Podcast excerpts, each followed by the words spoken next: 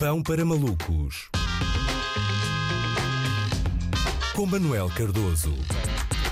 Ora viva Luís, e pronto, aí está. Portugal no Euro foi como a internet da nós, lento, com falhas e nem sequer chegou aos quartos, não é? É verdade, Portugal frustrou as suas ambições de revalidar o título europeu uh, e eu estou uh, muito triste, muito triste de a pensar nisto. A última vez em que Portugal tinha sido eliminado num europeu, eu estava a estudar para os exames do 12 ano, é incrível. Nove anos passaram e eu estou aqui, desta vez a rezar para ter negativa, porquê? Porque uh, fui a Sevilha, não é? Fui eu em representação do Presidente da Assembleia da República, que no final de contas, aliás, baldou-se, não é? E não estarão certamente a par da polémica. No final da semana passada Estalou o verniz com uh, Ferro Rodrigues porque o Presidente da Assembleia da República apelou a que os portugueses uh, se deslocassem de forma massiva a Espanha para apoiar a seleção. Uh, mais tarde, Ferro ainda reforçaria o apelo, desejando, no final dos trabalhos do Parlamento, um bom fim de semana aos deputados que pudessem ir a Sevilha.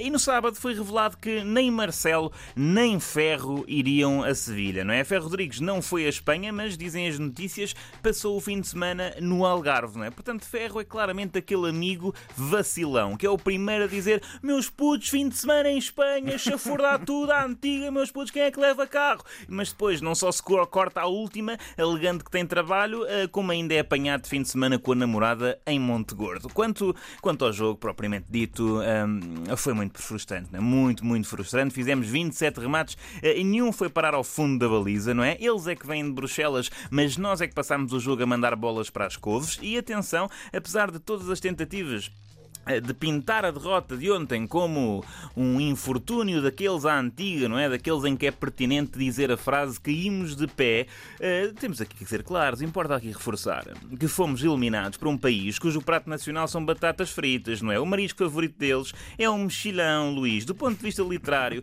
é um país que produziu sobretudo livros de bonecada, bonecada, batatas fritas, chocolates e banda desenhada. Isto não é um país, é um quarto de um adolescente, Luís. Está bem, mas o chocolate compensa muita coisa compensa muita coisa, mas, mas, mas não mesmo assim não é aceitável. Cair tá com a França seria chato, cair com a Holanda também, cair contra uma nação que são basicamente restos destes dois países é uma coisa que magoa. E isto não é despeito ou ressentimento, isto é frustração uh, com o complexo de inferioridade que Portugal mostrou perante, perante uma planície com edifícios de escritórios que é uh, um bocado o cabelo que é. Agora sejamos sérios, não seria nada honesto também da nossa parte, não seria, eh, aliás, português revalidar o título uh, europeu, não é? Acho que não temos de saber, uh, ficava-nos mal e temos de saber enquadrar o gol do Éder uh, no seu período histórico, não é? Que os estudiosos chamarão de anos de caga descomunal, não é? Assim uma coisa assim historicamente definida. É que eu sinto que houve muita gente a achar que aquilo que Portugal viveu de 2015 a 2019, não é? Período em que fomos campeões europeus, em que limpámos a Eurovisão, em que deixámos a Troika para trás, em que vencemos a Liga das Nações,